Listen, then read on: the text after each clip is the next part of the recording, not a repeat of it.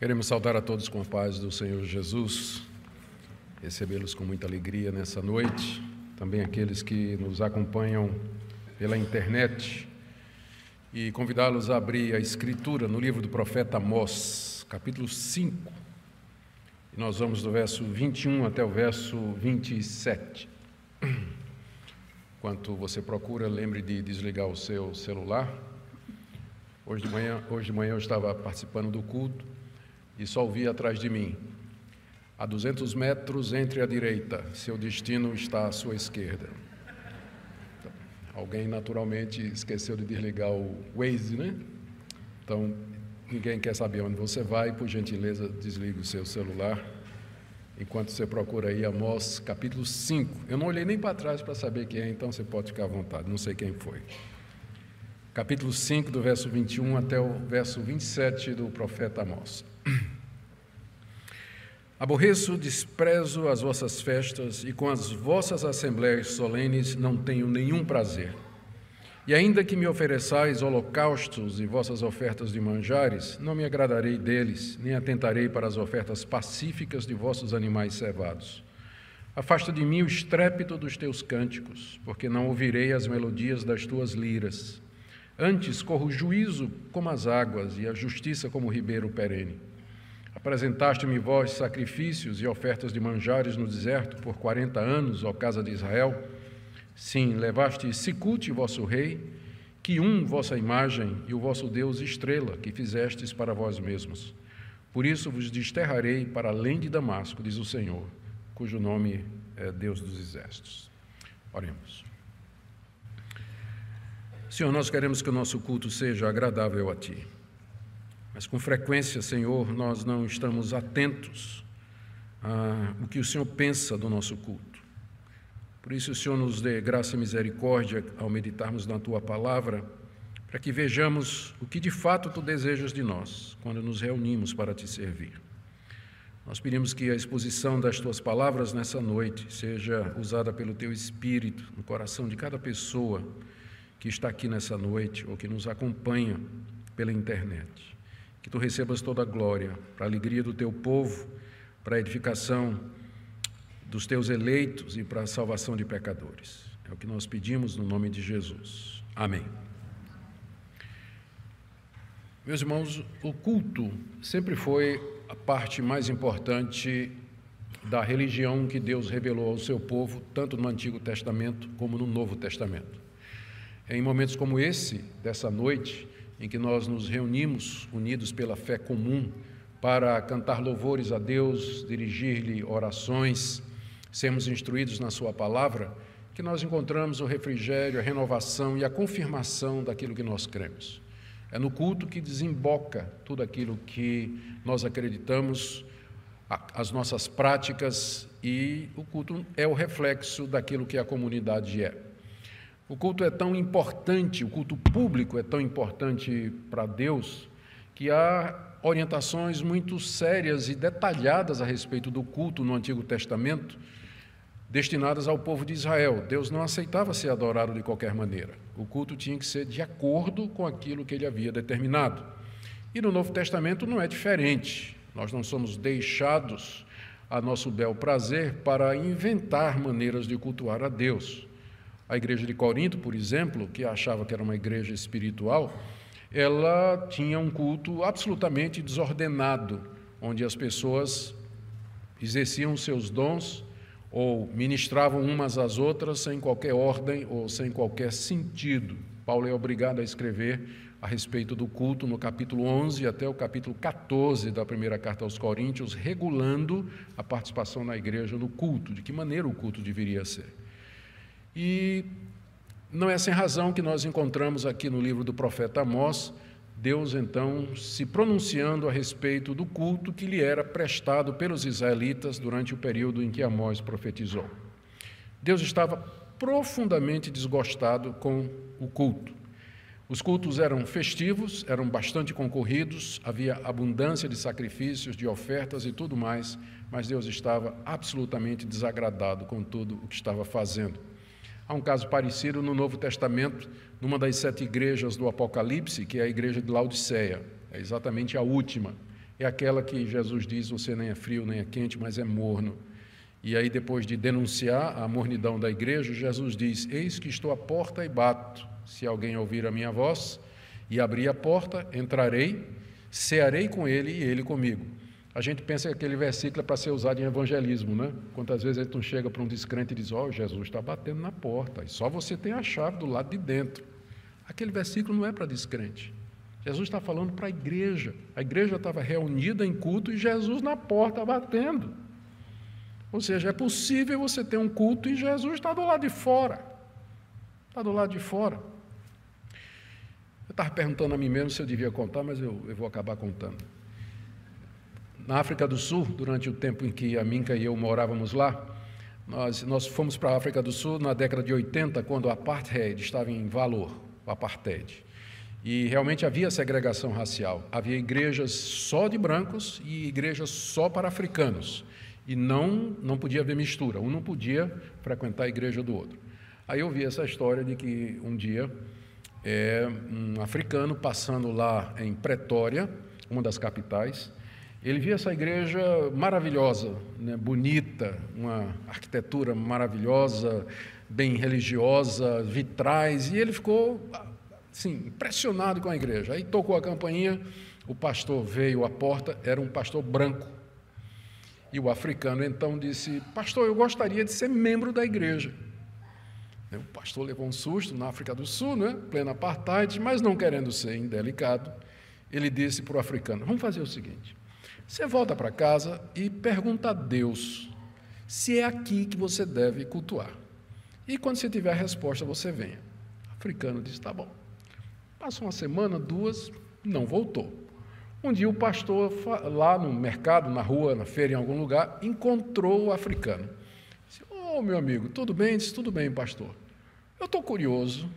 Você não voltou lá na igreja? Você, você fez o que eu disse? Fiz, pastor. E você falou com Deus, perguntou se era lá que você devia cultuar? Disse, falei, pastor. E o que é que Deus disse? Pastor, Deus disse o seguinte: faz 50 anos que eu quero entrar naquela igreja e não consigo. Tu quer entrar agora?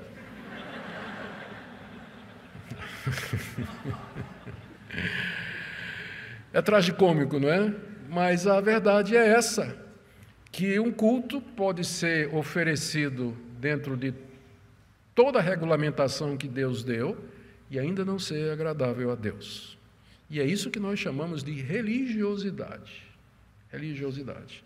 Você oferece um culto a Deus, a igreja está reunida, estamos cantando, estamos lendo a Bíblia, estamos trazendo nossas ofertas, mas a grande pergunta é: o que Deus pensa do nosso culto? E é isso que Amós está dizendo da parte de Deus à nação de Israel, que Deus não estava nem um pouquinho satisfeito com o culto que eles estavam prestando. Os israelitas do Reino do Norte, eles haviam desenvolvido uma teologia, que nós chamamos aqui de teologia do Reino do Norte, de que Deus estava com eles sempre, independentemente da situação, e que por isso eles jamais seriam vencidos pelos inimigos e que eles gozariam da proteção de Deus e da prosperidade que Deus haveria de dar.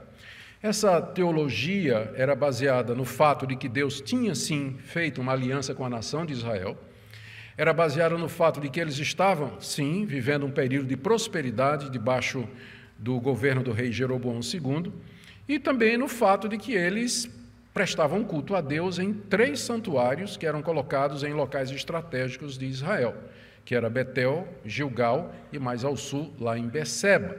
Nesses três lugares haviam templos que haviam sido dedicados a Deus, onde os israelitas iam cultuá-lo e lá levavam suas ofertas e sacrifícios. Mas a missão que Deus deu ao profeta Amós, que era do Reino do Sul, foi que fosse ao Reino do Norte para dizer isso. Eu não estou satisfeito com o culto que vocês estão me prestando. Na mensagem anterior, nós vimos o que Amós havia dito da parte de Deus. Que eles deveriam, na verdade, buscar a Deus para viver. Não era Deus que eles estavam buscando no culto. Isso está no capítulo 5, verso 4. Ah, Deus, na verdade, Amós diz, estava a caminho para se encontrar com eles, só que Deus estava vindo no exército assírio, estava vindo em juízo, passando no meio da nação de Israel, está no capítulo 5, verso 6. E que eles deveriam se preparar para esse encontro com Deus. Capítulo 4, verso 11, capítulo 5, verso 18. Mensagens anteriores, onde o profeta estava dizendo da parte de Deus: Vocês pensam que eu estou com vocês, mas eu não estou. Vocês estão até dizendo que venha o dia do Senhor. Tudo bem, eu vou. Mas vocês não vão gostar quando eu chegar, porque eu virei em juízo. E agora o profeta vira as baterias para o culto que estava sendo oferecido a Deus anunciando o grande desprazer do Senhor diante de toda aquela religiosidade.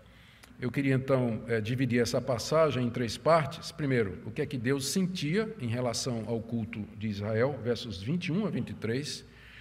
Depois, o que é que Deus. As duas razões pelas quais Deus não aceitava o culto que estava sendo oferecido, que está no verso 24 até o verso 26. E a terceira parte é o castigo, então, que Deus daria à nação, que está no verso 27. Então, em primeiro lugar, o que é que Deus sentia em relação ao culto de Israel, versos 21 a 23. Vamos relembrar mais uma vez o que é que nós sabemos já a respeito daqueles cultos. Como eu disse, eles eram oferecidos em três lugares estratégicos: Betel, Gilgal e Beceba. E nesses lugares, o culto que era oferecido a Deus era uma imitação daquele culto que era feito no Reino do Sul, Judá, lá no Templo de Jerusalém.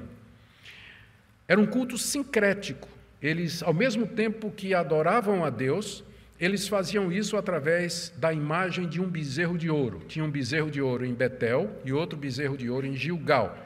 Em Betesda não havia bezerro de ouro, mas havia o culto a outros deuses que era feito junto com o culto a Deus, é o que a gente chama de sincretismo. Um exemplo moderno hoje do que seria sincretismo, muito próximo de nós, é a queixa que muitos católicos romanos têm de que boa parte dos que se declaram católicos romanos, na verdade, são espíritas. Eles vão para a Igreja Católica, participam dos rituais da Igreja Católica, mas durante a semana vão para os centros espíritas e praticam o espiritismo. Há uma queixa, inclusive, dos, dos padres e dos bispos, né, desse, desse sincretismo da teologia católica e do espiritismo, que é muito popular no Brasil. Era alguma coisa parecida que estava acontecendo em Israel. Ao mesmo tempo que eles adoravam a Deus, eles adoravam também Adoravam a Deus através dos dois bezerros de ouros e ofereciam culto a outros deuses também. E eram cultos concorridos. Ah, eu imagino que esses santuários deveriam lotar durante as grandes festas, as romarias, né, os dias marcados para essas festas, eles deveriam transbordar de gente. Mas ao mesmo tempo em que os israelitas manifestavam toda essa religiosidade, eles estavam vivendo de maneira contrária aquilo que Deus havia revelado na sua lei. Amós já denunciou aqui, já vimos isso, que os juízes estavam recebendo suborno para passar sentenças injustas, favorecendo os ricos e penalizando os pobres, que os ricos e poderosos oprimiam os órfãos, as viúvas e os necessitados, que os ricos viviam para uma vida de prazer, e o maior exemplo que Amós achou disso foi chamar as mulheres de vacas de Bazã, né, que ninguém nunca mais vai esquecer esse sermão, a imoralidade sexual era bastante tolerada no Reino do Norte, a prática do adultério, entre outras coisas, além da adoração desses outros deuses juntamente com o Senhor. Por um lado, você tinha toda essa religiosidade exibida pelo povo de Israel, mas a vida deles, tanto na área moral, de justiça social e no, no tipo de culto prestar a Deus, que prestavam a Deus, não estava de acordo com aquilo que Deus havia revelado. Diante dessa situação, então, Amós é, coloca aqui quatro reações de Deus diante daqueles cultos, que nós vamos ver aí do verso 21 até o verso 23. Primeiro, Amós diz que Deus aborrecia, odiava, desprezava as festas. Verso 21, aborreço Desprezo as vossas festas. As festas aqui eram as festas de Páscoa, Pentecostes e Tabernáculos, que eram as três festas principais determinadas na lei de Moisés e que todo judeu deveria celebrar é, durante o ano. E durante esses períodos, esses três santuários enchiam de peregrinos que vinham cultuar a Deus. Essas festas eram importantes porque elas lembravam os atos salvadores de Deus em favor da nação de Israel. Lembravam o Êxodo, lembravam o sacrifício do cordeiro, cujo sangue foi colocado na ombreira da porta no dia da saída do Egito. Lembravam o tempo que passaram no deserto, a festa dos tabernáculos, em que Deus os sustentou com o pão do céu. Portanto, eram festas arraigadas na própria história de Israel. Mas agora, o próprio Deus que havia determinado essas festas como comemoração e memória dos seus atos salvadores, ele diz que ele aborrecia e desprezava o momento quando o povo se reunia para celebrar, sacrificar e ofertar. Aborrecer aqui significa, de fato, odiar. É interessante que a mesma palavra que aparece no verso 10 do capítulo 5, quando Amós diz assim: Vocês aborrecem na porta os que vos repreende e abominais o que fala sinceramente, se referindo ao fato de que os juízes aborreciam aqueles que vinham procurar justiça no tribunal que era colocado na porta da cidade, no portão da cidade. É a mesma palavra que também aparece aí no verso 15: aborrecei o mal e amai o bem, indicando que os israelitas estavam fazendo o contrário, eles estavam aborrecendo o bem e fazendo o mal. Então, porque eles estavam aborrecendo o pobre e aborrecendo o bem, Deus agora aborrecia o culto deles. É, é, a mesma palavra. Eu aborreço as festas que vocês estão me trazendo. Essa era a primeira reação de Deus. A segunda, ainda no verso 21, Deus diz: Com as vossas assembleias solenes não tenho nenhum prazer. Onde a gente aprende que o propósito do culto é agradar a Deus. É para isso que nós nos reunimos aqui é para agradar a Deus. E Deus aqui diz: Eu não tenho o menor prazer no culto de vocês. Se vocês vieram aqui para me agradar, feio. Não, não, não deu. Não, eu não, não tenho o menor prazer no culto de vocês. Essas assembleias solenes mencionadas aí eram, eram reuniões do povo em diversas é, partes do calendário israelita, como festa de lua nova e sábados, quando o pessoal fazia sacrifícios de animais a Deus. É interessante que esse verbo aqui, ter prazer, no Antigo Testamento, ele no contexto de culto, geralmente se refere ao fato de que Deus aspirava o cheiro dos animais queimados e ele tinha prazer nisso, ele se agradava. Então, a gente poderia traduzir essa expressão aqui, não tenho prazer nas suas assembleias solenes, da seguinte maneira: não estou cheirando bem. Ou seja, o que eu estou sentindo é um fedor.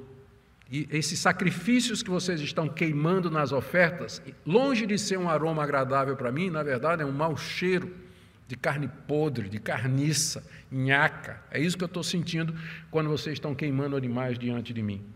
Terceira reação de Deus está aí nos versos 22 a 23. Deus não se agradaria deles nem dos sacrifícios que eles trouxessem para apaziguá-los. 22 e 23. Ainda que me ofereçais holocaustos, vossas ofertas de manjares, não me agradarei deles, nem atentarei para as ofertas pacíficas de vossos animais cevados. Aqui Amós menciona três é, dos cinco principais, das cinco principais ofertas que os judeus eram orientados a trazer para Deus. Quais são elas? Primeiro, holocaustos, aí no verso 22. Ainda que me ofereçais holocaustos. Holocausto era quando o sacerdote abatia o animal e queimava o bicho todo no altar, todinho ele era abatido, o sangue era escorrido, então ele era colocado em cima do altar do holocausto e ali ele era completamente consumido e o cheiro daquele animal queimado inteiramente, ele subia até a presença de Deus, que aspirava, humanamente falando, aquele cheiro e se agradava daquele holocausto que era oferecido pelo pecado do povo. Amós está dizendo que ainda que Israel traga holocaustos, Deus não vai aceitar. O segundo tipo de sacrifício é a oferta de manjares, está aí no verso 22, que é simplesmente a oferta de cereais e de outras oferendas que eram trazidas, eram trazidas pelo povo, um quilo de, de trigo, um quilo de milho ou qualquer outro tipo de cereal, e era oferecido a Deus como gratidão. O sacerdote queimava uma parte no altar e guardava uma parte para si. Aquilo fazia parte também dos sacrifícios que Deus havia mandado. Deus está dizendo: ainda que vocês façam isso, eu não vou aceitar. Terceiro lugar, ofertas pacíficas de animais eh, cevados, engordados. Está aí no final do verso 22, Deus está dizendo: Nem atentarei para as ofertas pacíficas de vossos animais cevados. Por que é chamado de é, oferta pacífica? Esse sacrifício de animal era diferente do holocausto. No holocausto, o bicho todo, o animal todo era queimado. Mas na oferta pacífica, uma parte era queimada e a outra parte o adorador comia ali na presença de Deus como se indicasse que ele e Deus haviam sentado à mesa para comer a mesma refeição. Ou seja, eles estavam em paz, porque ninguém chama o inimigo para comer na sua casa.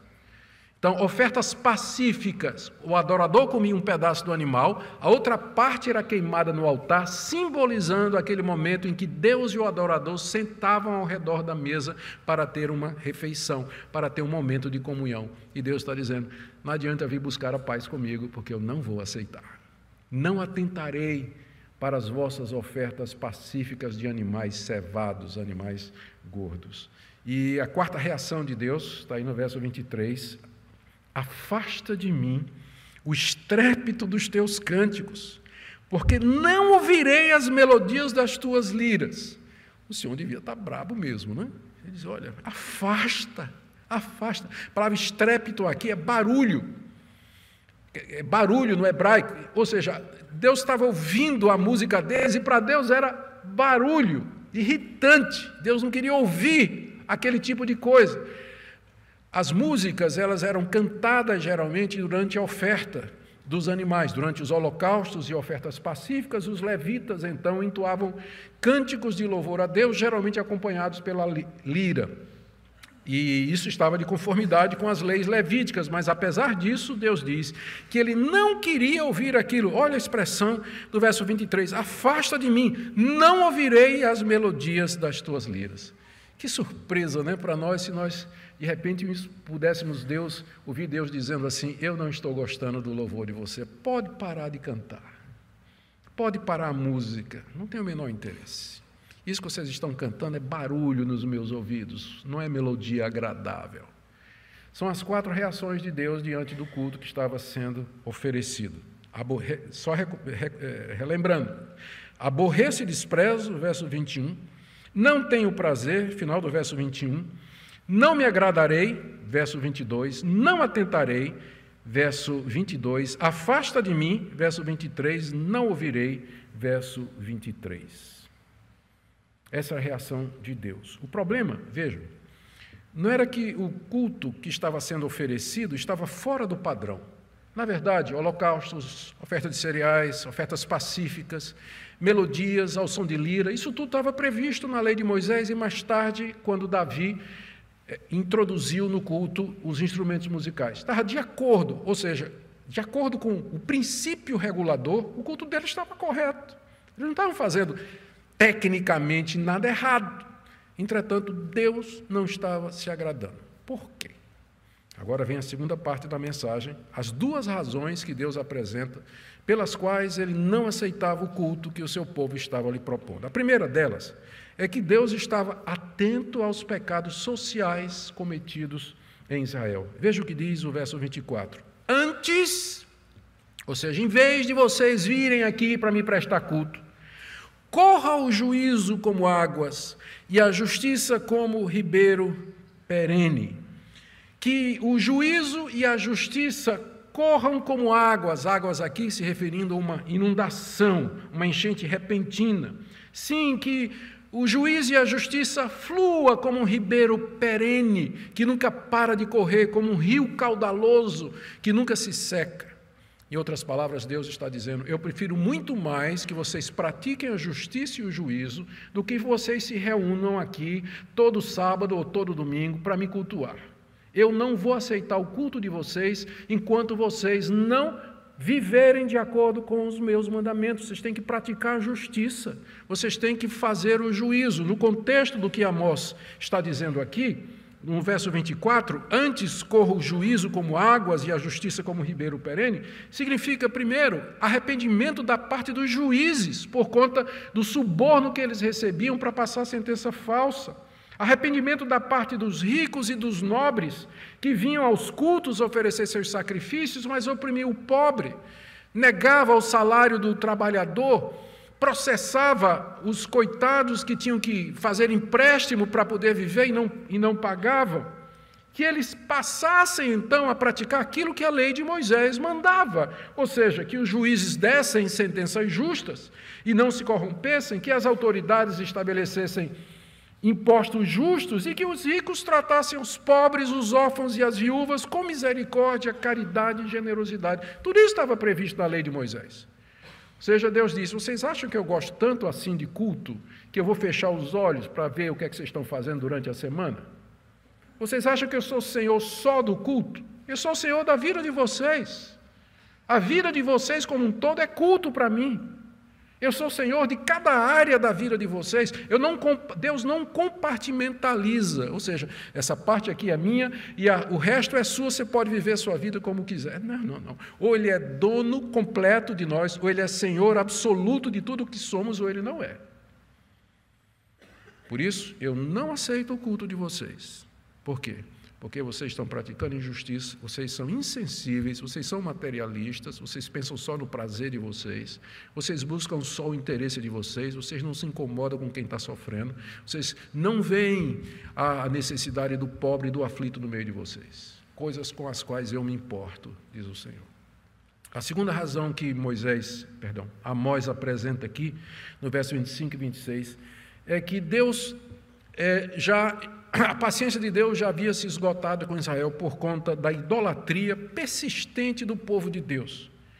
Queridos, Israel nunca se curou da idolatria que ele havia aprendido no Egito, onde passou 430 anos. Vocês conhecem a história de como Jacó, com seus doze filhos, migrou para o Egito, quando José então era o segundo lá naquele reino. E os filhos de Jacó se multiplicaram e a nação cresceu, se expandiu durante 430 anos. Pensa, é muito tempo. E lá o conhecimento que José tinha e Jacó tinha, os patriarcas tinham de Deus, foi se perdendo. Tanto é que quando Moisés apareceu lá para dizer que Yahweh, o Deus de nossos pais, é, me enviou, ele disse, mas quem, quem, quem é esse Deus? É o Deus dos nossos pais, que fez uma aliança com Abraão, Isaac e Jacó. Durante 430 anos, os filhos de Israel aprenderam a adorar os deuses do Egito. E então, quando, mesmo depois que Moisés mostra, através daqueles sinais e prodígios, as pragas, que o Deus da aliança, o Deus dos pais, era superior aos deuses falsos do Egito, ainda assim esse povo continua com o coração consumido pela idolatria. Tanto é que na primeira oportunidade que eles tiveram, fizeram um bezerro de ouro e disseram para Arão: é, pega esse bezerro, esse é o Deus que nos tirou da terra do Egito e nos leva de volta para o Egito. Enquanto isso, Moisés estava lá no alto do monte recebendo os dez mandamentos, e o povo lá embaixo já estava se corrompendo na idolatria. E os 40 anos no deserto foram anos também em que a idolatria não se apartou do povo de Israel. Israel só se curou da idolatria depois do exílio babilônico, que vai acontecer cerca de 60 anos depois das palavras de Amós, 40, 60 anos, e mais tarde o reino de Judá também vai ser levado em cativeiro. Quando os judeus voltaram do cativeiro, Idolatria não era mais um problema. Tanto é que na época de Jesus, quando ele estava aqui ministrando, não tinha idolatria na nação de Israel. Eles foram curados depois que Deus trouxe esse remédio tremendo contra eles, que foi a destruição do reino do norte, seguida da destruição do reino do sul. Mas até essa época, a idolatria era o pecado persistente no meio de Israel. Veja como isso é dito com a pergunta que Deus faz aqui no verso 25: Apresentaste-me vós sacrifícios e ofertas de manjares no deserto por 40 anos, ou casa de Israel? É como se Deus dissesse: Foi a mim mesmo que vocês apresentaram sacrifícios e ofertas durante aqueles 40 anos no deserto? Muito embora grande parte da legislação que Deus passou a Moisés sobre sacrifícios e ofertas era para quando o povo entrasse na terra, quando aí haveria produtos, haveria trigo, haveria mais animais e tudo mais. Ainda assim, durante os 40 anos no deserto, havia adoração a Deus. Ah, nós lembramos pelo menos um, um episódio não é, em que os filhos de ah, dois filhos de Arão quiseram entrar no tabernáculo e oferecer a Deus incenso falso com fogo estranho e eles foram consumidos. Então tinha culto a Deus durante os 40 anos no deserto. Mas Deus está perguntando: foi realmente a mim que vocês trouxeram essas ofertas? E foi realmente a mim que vocês sacrificaram esses animais? Resposta: não. Ou dizendo, sim, na verdade, o que vocês fizeram, verso 26, vocês levaram Sicute, o vosso rei, Quium, a vossa imagem, e o vosso Deus estrela, que vocês fizeram para vocês mesmos. Ou seja, durante os 40 anos no deserto, Israel, por um lado, oferecia sacrifícios a Deus, como Moisés havia determinado, mas o coração continuava com aqueles deuses que eles haviam aprendido lá no Egito.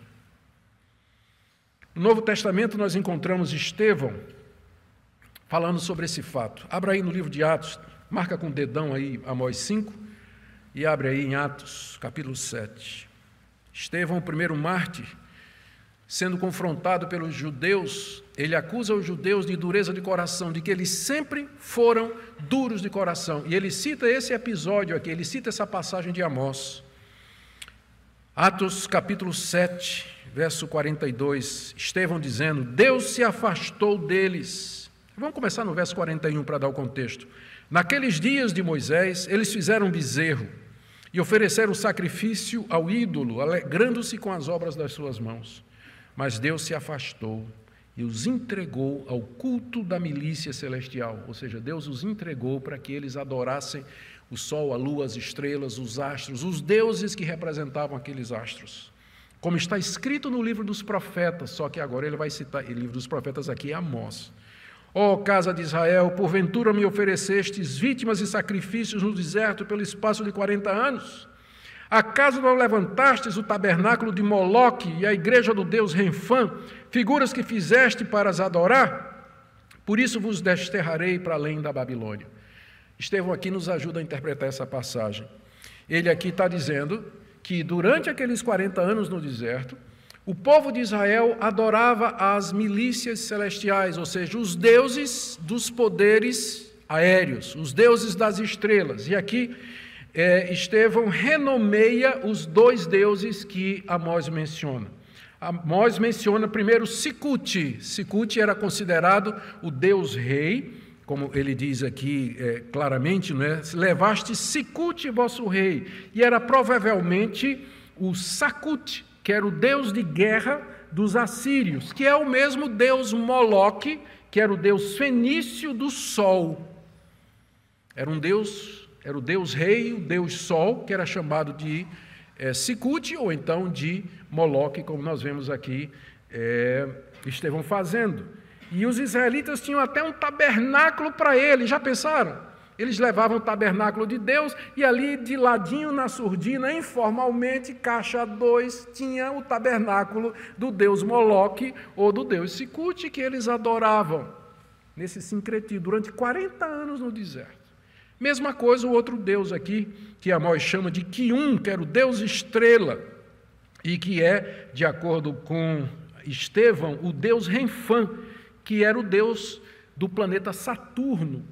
E eles carregavam uma imagem, veja como diz Amós aí no verso 26, que uma vossa imagem.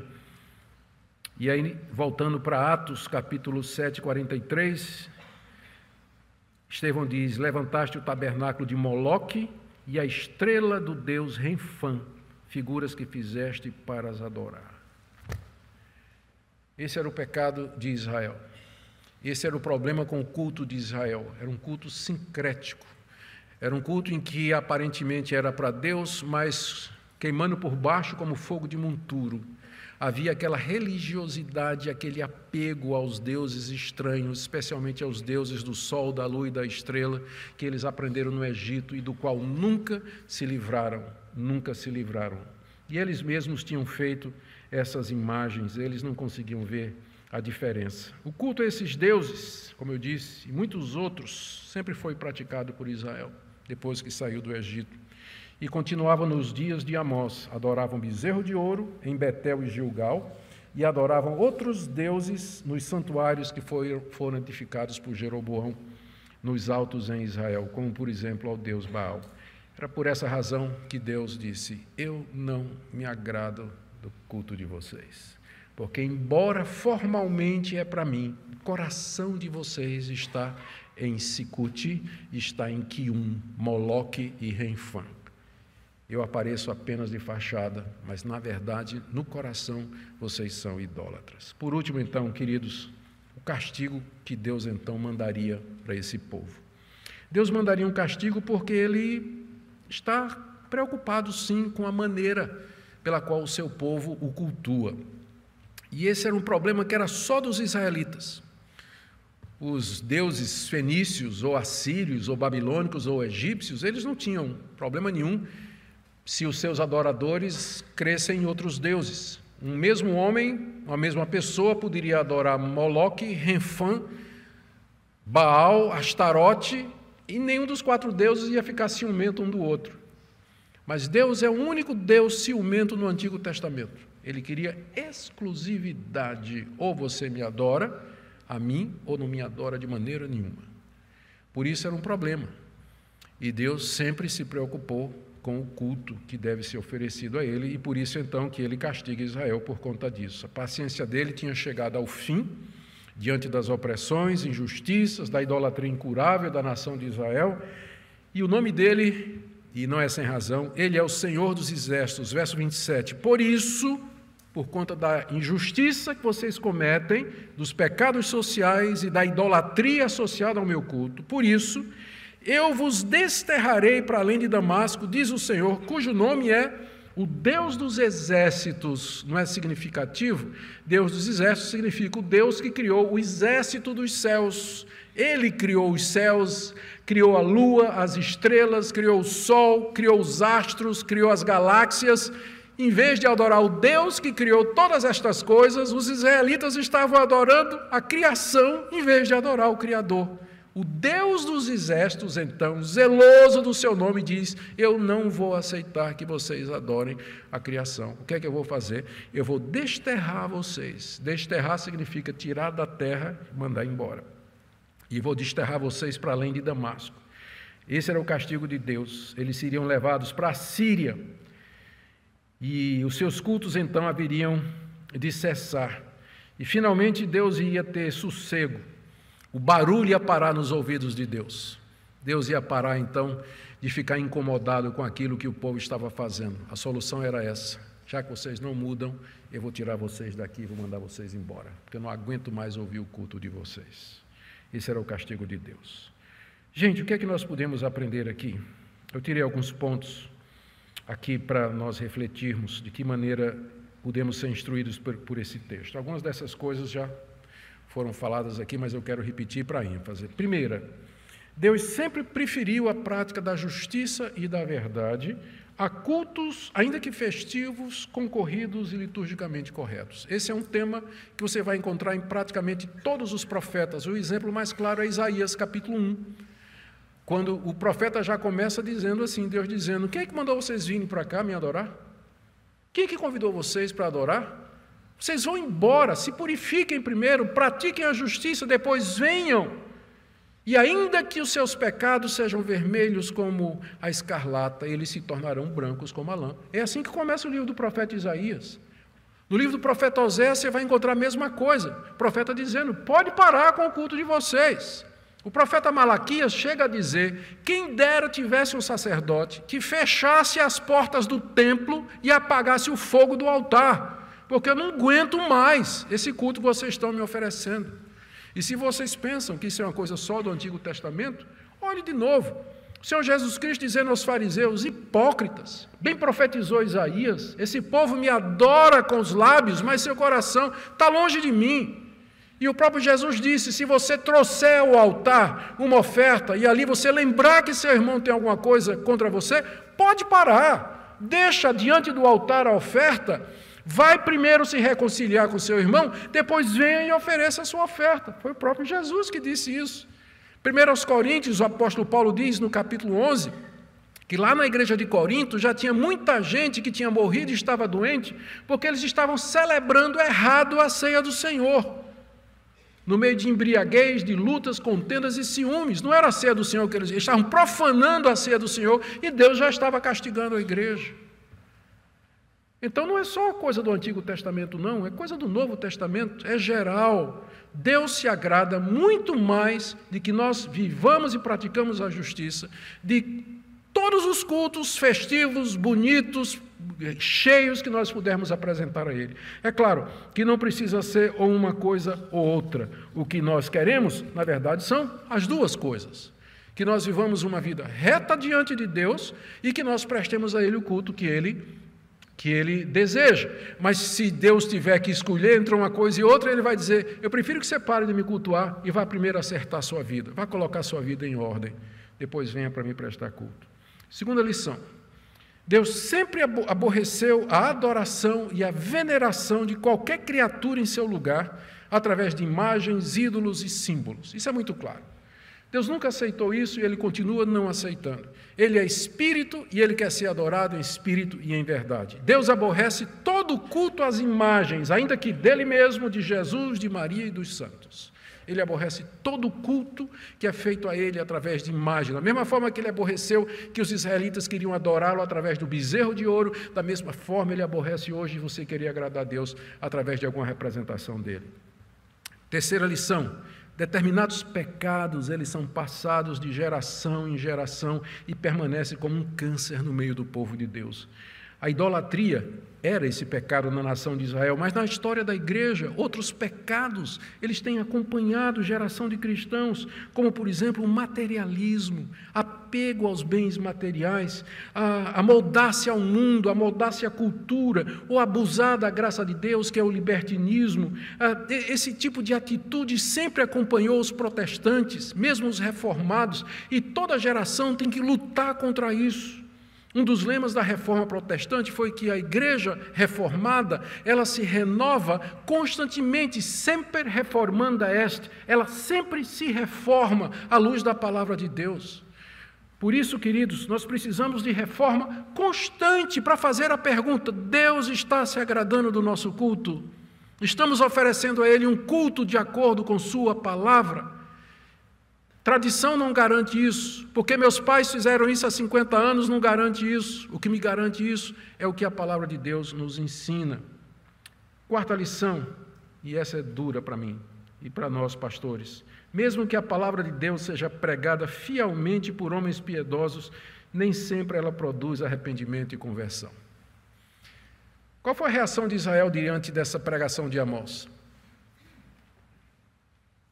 Entrou aqui, saiu por aqui. Amós deve ter profetizado durante uns dez anos, mais ou menos. Antes disso, Deus tinha mandado Elias, Eliseu, Joel, todos eles pregaram contra a idolatria e anunciaram o juízo de Deus. Israel não deu ouvidos. Dali a 40 ou 60 anos, finalmente, Deus mandou o rei Sargão II, no ano 722 antes de Cristo, com o exército assírio que entrou e arrebentou com a nação de Israel e os levou para o cativeiro. Ou seja, a minha tarefa, a nossa tarefa é sermos fiéis na pregação da palavra de Deus, ainda que não vejamos resultados. Amós não viu resultado nenhum da sua pregação. Que desânimo, não é? Que tristeza, eu imagino, que ele deve ter passado. Nós podemos somente alcançar os ouvidos, eu só posso chegar no ouvido de vocês. Somente Deus tem acesso ao seu coração. E, por último, foi essa dureza de coração e resistência ao Espírito Santo dos judeus que os levaram finalmente a rejeitar Jesus Cristo. Esse é o ponto de Estevão, lá no sermão de Atos, capítulo 7. Esse é o ponto dele, quando ele diz assim: Vocês sempre rejeitaram os profetas, vocês sempre rejeitaram a palavra de Deus, e agora, quando Deus mandou o próprio Filho, vocês o crucificaram e vocês o rejeitaram. É por esse motivo que Deus tirou o reino da nação de Israel e passou para gentios e judeus, passou para a igreja, que é composta daqueles que se arrependem e creem em Jesus Cristo como Deus e como Salvador. Finalmente, o que é que essa passagem quer de nós? Porque a pergunta é essa. Então, pastor, o que é que eu tenho que fazer diante disso? Eu só posso pensar nisso aqui. Primeiro, que cada um de nós examine sua vida, sua conduta, em casa, no trabalho e na escola, com essa pergunta: Estou desagradando a Deus com minhas atitudes injustas contra meu próximo? Tenho levantado ídolos no meu coração, outros deuses? Amo mais alguém ou alguma coisa mais do que a Deus?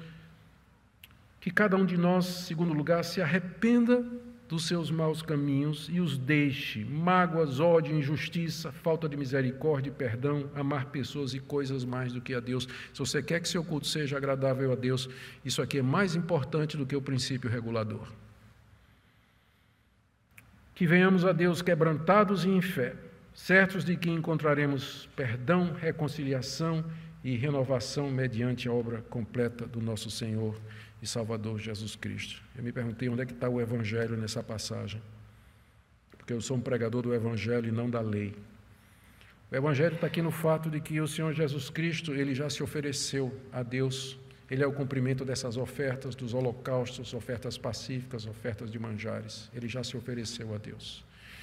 Ele já prestou a Deus um culto completo, ele nos abriu o acesso à presença de Deus, onde nós podemos chegar arrependidos, lavados pelo seu sangue, renovados, para prestarmos a Deus um culto em espírito e em verdade, como Ele deseja. Creia nisso.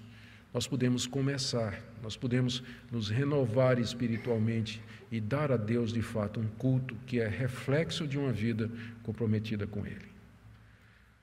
Ó oh, Pai, nós mais uma vez nos curvamos diante de Ti, pedindo que Te agrades de nós, que o Senhor purifique o Seu povo, de toda injustiça, de toda insensibilidade, materialismo, egoísmo, mundanismo, de ídolos que nós levantamos no nosso coração, pessoas que amamos mais do que a Ti, prazeres que prezamos mais do que a Ti, coisas que nós amamos mais do que a Ti, livra-nos da idolatria, que nem sempre é feita para imagens, mas de ídolos do coração. Abençoe essa igreja, renova essa igreja, restaura essa igreja, a começar de mim, dos colegas pastores, presbíteros, envia teu Espírito Santo, de tal maneira que, quebrantados, humildes, purificados no sangue de Jesus, possamos viver para a tua glória e cultuar-te para o teu deleite, porque tu busca adoradores que te adorem em espírito em verdade. Pro louvor do teu nome, nós oramos. Amém.